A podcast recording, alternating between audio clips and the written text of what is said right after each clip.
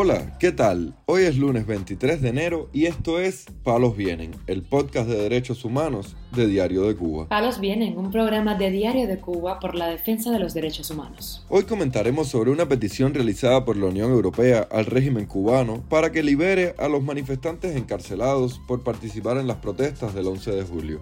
También hablaremos sobre el caso de un hermano del prisionero político Luis Robles, quien permanece encarcelado por un presunto intento de salida ilegal del país. Por último, profundizaremos en el caso de un joven con problemas psiquiátricos quien se encuentra en prisión por manifestarse el 11 de julio mientras reclama un tratamiento médico adecuado. Lo más relevante del día relacionado con los derechos humanos en Palos Vientos. El ministro cubano de Justicia, Oscar Silvera, mantuvo un encuentro con embajadores de la Unión Europea en Cuba donde abordaron las condenas a los manifestantes de las protestas del 11 de julio de 2021, según confirmaron el viernes a la agencia EFE fuentes diplomáticas.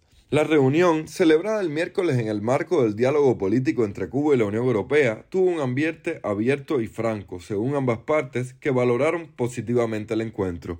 El ministro de Asuntos Exteriores de Cuba calificó la cita de conversación sincera, abierta, respetuosa y provechosa, términos con los que califica la mayoría de esos encuentros sobre los que nunca ofrece detalles. Las mismas fuentes explicaron a EFE que la parte europea llegó a plantear el indulto de los manifestantes de las protestas del 11 de julio, contra quienes se han dictado unas 700 sentencias según activistas que llevan registro de estos casos, algunas de hasta 30 años de cárcel por el delito de sedición. Silvera, quien matizó que no existe la posibilidad legal de una amnistía en Cuba, anotó la petición de indulto de la parte europea, aunque sin comprometerse a nada. También se trataron en la cita las repercusiones del nuevo Código Penal cubano, que entró en vigor el pasado diciembre y endurece las penas para manifestantes, disidentes y activistas. Por otra parte, la madre del prisionero político cubano, Luis Robles, denunció que su familia está siendo objeto de represalias por la seguridad del Estado después de que su otro hijo, Lester Fernández, de 21 años, fuera encarcelado en diciembre por una supuesta salida ilegal del país. Si me lo ponen en entonces lo que yo estaba pensando está errado. Como él me continúa allí preso, que no, no veo el motivo ni la causa, entonces yo digo que es por lo de Luis. Con él arrestaron alrededor de 6 o 7 personas. ¿Por qué a él lo mantuvieron? A los otros la soltaron. Salida ilegal es si tú coges una persona montada en un bote en el mar.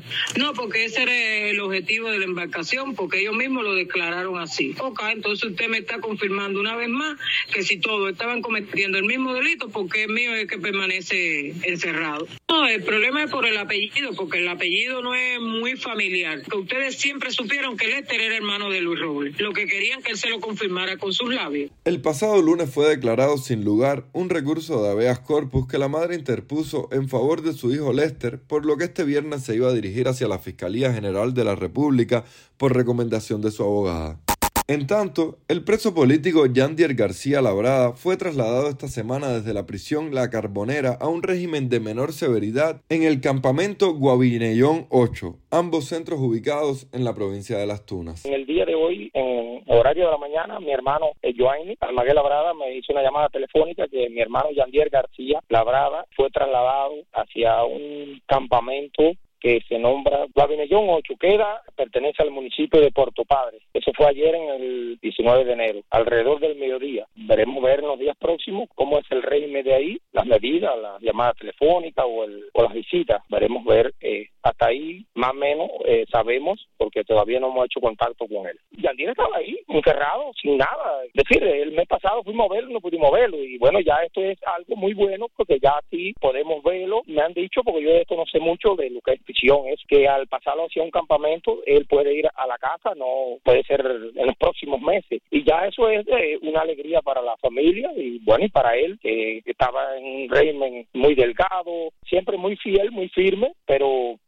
muy mal, porque figúrese pasando necesidades. Las prisiones en Cuba se pasan muchas necesidades, mucho hambre. Si en la calle el pueblo pasa necesidad y hambre, pues dígame ustedes dentro más del régimen cubano, que es un régimen asesino. Para los cinco años, él ahora que va a cumplir tres, le faltan dos años y meses. García Labrada, natural de la localidad de Manatí, en Las Tunas, fue arrestado el 6 de octubre de 2020 mientras hacía una cola para comprar alimentos en una tienda de la localidad. Allí protestó por el manejo de la mercancía y fue secundado por las otras personas que se encontraban en el lugar.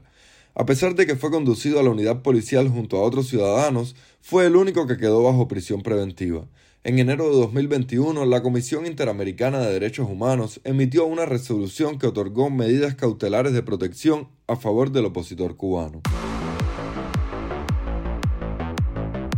Palos Beatriz Conde, madre del preso político del 11 de julio, Abel Lázaro Machado Conde, de 25 años de edad y con condena de 9 años de prisión por los presuntos delitos de sabotaje y desórdenes públicos, denunció a Radio Televisión Martí que el joven corre peligro en el penal de mayor rigor de Quibicán. Yo fui el día 6 de enero a ver a mi hijo y le encontré muy ansioso, muy alterado. Le miré la cabeza, tenía pérdida de pelo Antiel, él me amó. Cuando hablé con él, me dice, mamá, yo no te quería decir nada. Hace cinco días que no duermo. Siento que me dicen al oído que me quite la vida. Y le digo, ay, hijo, no me hagas eso por tu madre. Y me dice, mamá, me siento muy mal. No soporto la prisión más, ya no puedo más, no puedo más. Automáticamente yo llamo a física, entonces yo me dirigí a Ciudadanía y fui a pedir una comisión médica para mi hijo. La única respuesta que yo he tenido es que cuando yo llamé a Química y dije que ni tenía medicamento, le pusieron la carbamacetina, pero él no tiene un antidepresivo. El joven fue diagnosticado en su infancia con trastorno orgánico de la personalidad, pues presenta un déficit de atención y lesiones en el cerebro desde los 10 años.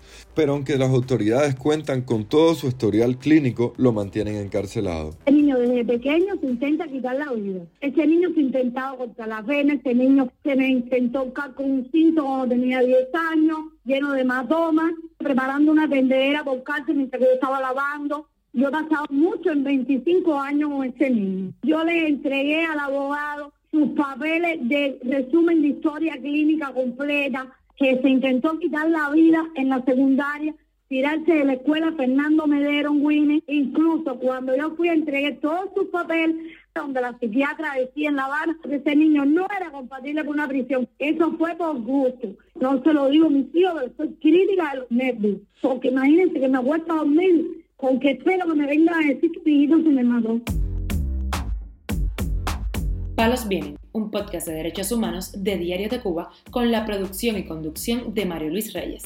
Muchas gracias por acompañarnos este lunes en Palos Vienen, el podcast de derechos humanos de Diario de Cuba. Pueden escucharnos en DDC Radio, Spotify, Google Podcast, Apple Podcast, Telegram y SoundCloud.